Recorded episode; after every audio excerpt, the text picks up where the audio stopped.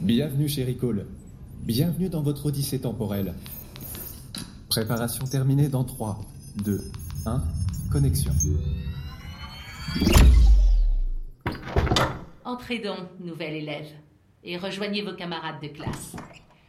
Je suis Lydia, et je suis savante et enseignante non loin d'Alexandrie.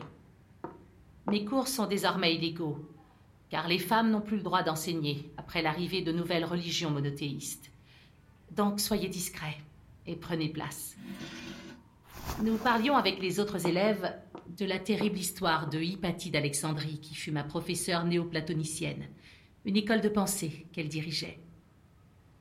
Alexandrie est un des plus grands centres religieux, commerciaux et philosophiques du monde.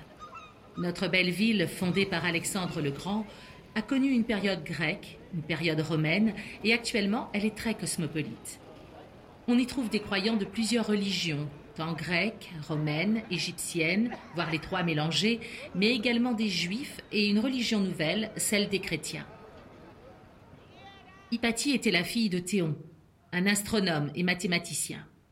Elle dédiait sa vie aux sciences et on raconte beaucoup de choses à son propos. Par exemple, que lorsqu'on la courtisait, elle montrait son sang menstruel à ses admirateurs, en leur demandant si cela leur semblait admirable. Pourtant, on ne peut pas dire qu'une telle démonstration soit effrayante, mais cela faisait fuir ses prétendants.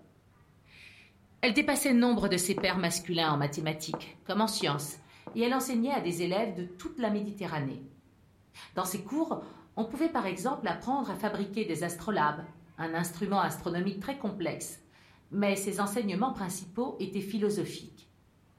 Elle adorait Platon et Aristote, et faisait parfois même des conférences improvisées en public. Les cours consistaient en des moments d'apprentissage, mais également de débat entre les apprenants. Cela n'empêchait pas ceux qui y participaient de rire parfois de bon cœur lors d'un trait d'esprit.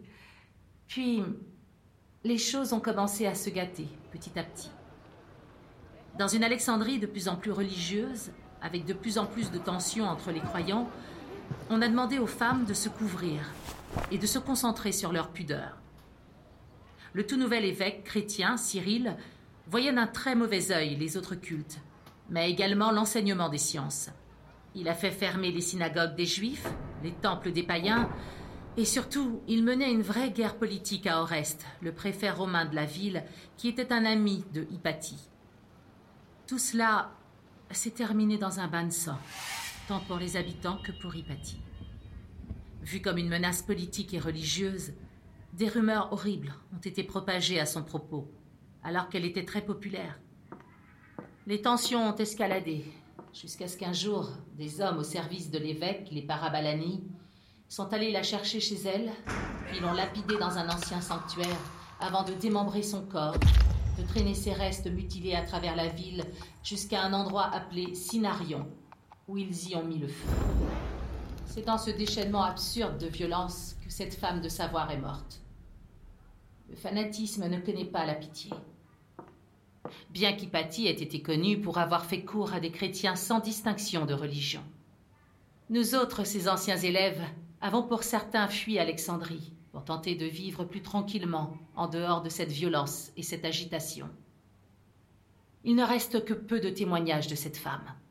Et nous ne pouvons que continuer à faire vivre sa mémoire en transmettant l'histoire de sa vie et de sa science pour ceux qui viendront après nous.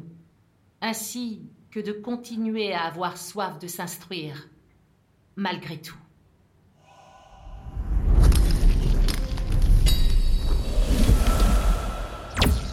Ah, vous êtes de retour parmi nous. Respirez profondément, tout va bien. Merci d'avoir choisi Recall. À très bientôt.